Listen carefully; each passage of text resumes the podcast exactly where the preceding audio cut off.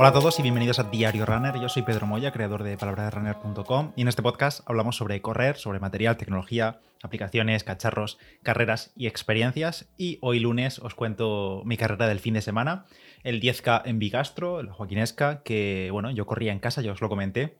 Y bueno, antes de hablar sobre la carrera, muchas gracias a todos por las felicitaciones sobre el segundo aniversario del podcast. La verdad, muchísimas muestras de cariño durante el sábado, durante el fin de semana.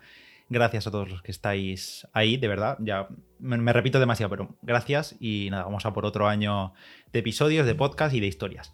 Y una de estas historias es la de ayer, domingo, que bueno, 10 kilómetros en el pueblo. Em, y ya sabéis que mi objetivo era, en principio, em, intentar mejorar el tiempo en 10K de hace dos semanas en Cox, que fueron 36, 30, eh, perdón, 36 59. Y como en aquel día hizo bastante viento, fue un día pues es un poco duro por el viento y porque una de las dos vueltas del circuito la pasé en solitario, pues imaginaba o pensaba o yo creía que aquí en casa, más la motivación extra de estar en casa y demás, eh, iba a tener un pelín extra de, fuerza en las piernas, pero no, eh, spoiler, he hecho exactamente el mismo tiempo en el 10K de Bigastro que hace dos semanas en Cox, exactamente el mismo tiempo, 36.59 meta. Así que, bueno, por una parte contento porque, bueno, mm, dos semanas separadas los 10K y mismo tiempo, aunque sí que es verdad que en este 10K de, esta, de ayer eh, creo que las sensaciones fueron bastante más duras y me vine abajo antes. Eh, creo que en Cox em, aguanté bastante bien, incluso ya comenté con Roland que, que, creo que había llegado con fuerzas a meta, con, sin la sensación de haber apretado del todo. Pero ayer no, ayer eh, di todo lo que tenían las piernas, no podía dar más y, nada, eh, fueron ese 36-59 que oye, estoy encantadísimo, es mi récord en, esta prueba y es, sigue siendo, porque es el mismo tiempo que en Cox, es el tiempo más rápido en 10K que he hecho en una carrera con dorsal. Eh, sigo teniendo como objetivo acercarme a ese 36-36 de, de mitad de año de la liga.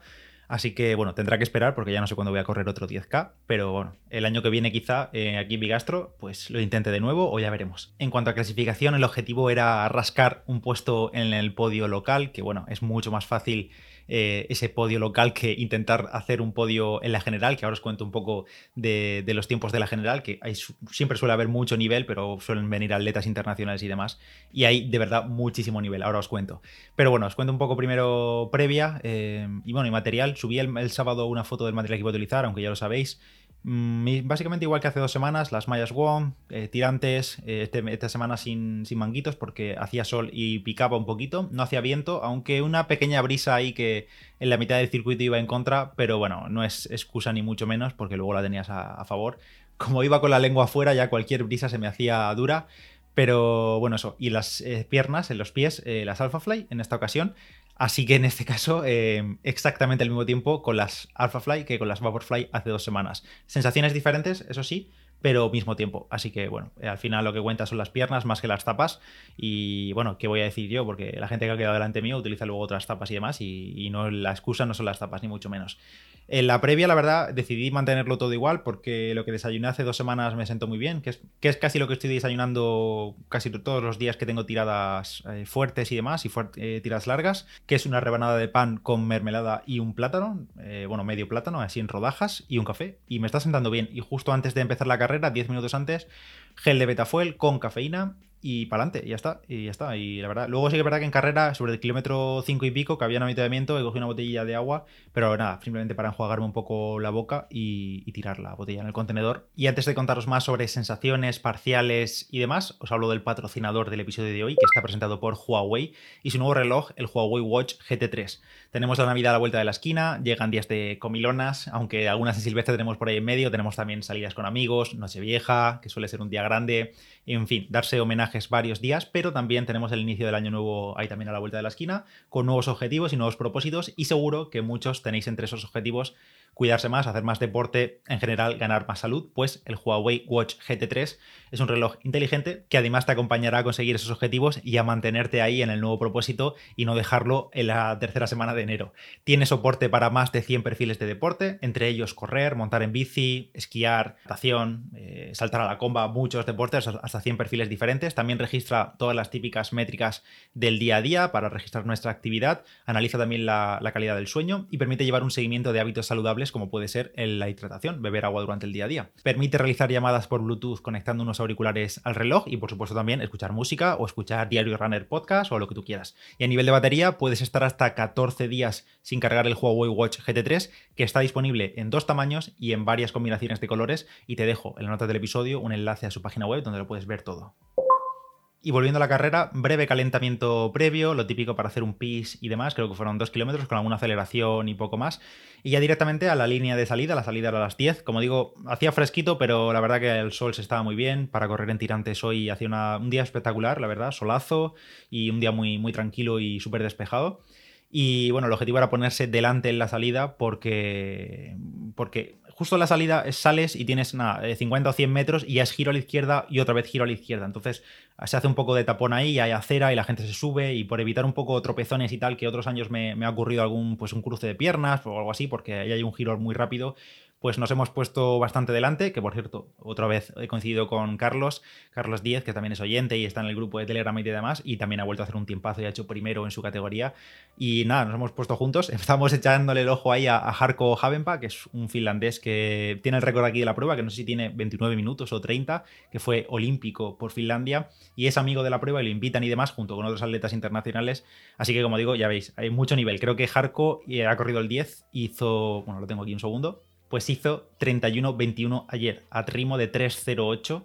Pasó el 5K en 15.46 y el 10K en 31.21. Ahí es nada. Y seguramente iba paseándose. El segundo puesto hizo 32.18, 32 minutos 18, y el tercer puesto 33.33. Así que veis que para intentar hacer podio en la general, pues es un poco complicado. Ya es otra historia. Así que yo iba por el local y a intentar quedar lo máximo arriba posible de mi categoría senior, que fui quinto finalmente. Y nada, pistoletazo de salida, como digo, salimos bastante delante y la verdad que el primer kilómetro yo me vine arriba. Me emocioné demasiado y no sé si lo he pagado durante el resto de la carrera, seguramente sí, pero el primer kilómetro salió súper rápido, intentando salir también la estela de, Carlos durante unos kilómetros, que me dijo que iba a salir sobre 3.35 y digo, bueno, puedo aguantar ahí algún kilometrillo con él.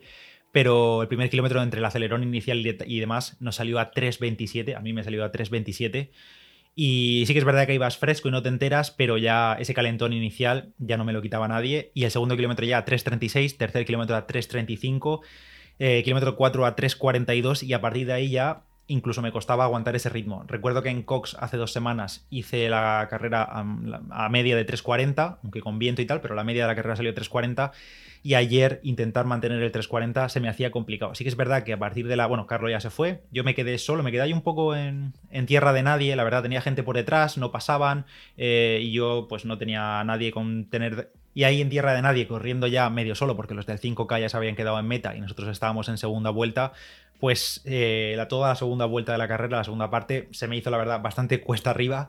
Como digo, no sé, hoy las piernas, o sea, bueno, estoy grabando esto domingo, como es obvio, eh, las piernas no iban a más hoy, eh, tenía lo que tenía y ya está. Y entonces, nada, kilómetro 6, 3.46, iba ahí dejándome segundillos poco a poco, kilómetro 7, 3.50. Y tenía detrás justo, no sabía quién tenía detrás, pero por los ánimos, como estábamos en el pueblo y tal, pues la gente te conoce. Entonces decían, ánimo Pedro, y luego decían, ánimo Javi. Y yo me imaginaba que era eh, Javi, bueno, un chico que conozco, que también corre bastante, entonces sabía que lo tenía justo detrás mío y ese, era, y ese iba a ser la primera y segunda posición de los locales. Y entonces Javi en el kilómetro 7 me pasa y me dice, venga, vamos, tal, vamos a intentar pillar al de delante, a uno que tenemos delante, que era de la general, básicamente no era local, pero bueno, intentar ir juntos. Pero nada, le dije que Javi que tirase, que él llevaba otro ritmo, otras platas y, nada, tiró él, yo no le podía seguir ya, yo me mantuve en 3.50, kilómetro 8 en 3.51, kilómetro 9 ya sufriendo 3.50 otra vez y ya sabiendo que era el último kilómetro, Javi ya lo tenía por delante y bueno, más o menos me aseguraba la segunda posición local, miré un poco así para atrás y no veía a nadie o yo creía que no venía, que no venía nadie porque luego el tercer clasificado local lo he tenido a 12 segundos creo. Así que, pero bueno, llegada a meta, eh, el último sprint final, sprint medio sprint, el último kilómetro a 3.33, ya dejándome lo que tenía, porque ya digo, eh, no sé, mm, hoy no podía más, no podía más, las sensaciones muy diferentes, a pesar de ser un ritmo bastante similar al final al de Cox, hoy las sensaciones eran diferentes, me encontraba cansado. Al final, por cierto, eh, lo que hice fue, bueno, os cuento, meta en 36.59, así que mismo tiempo exactamente, segundo local, quinto senior y el clasificado número 17 de la general del total que viendo el nivel, pues oye, muy contento.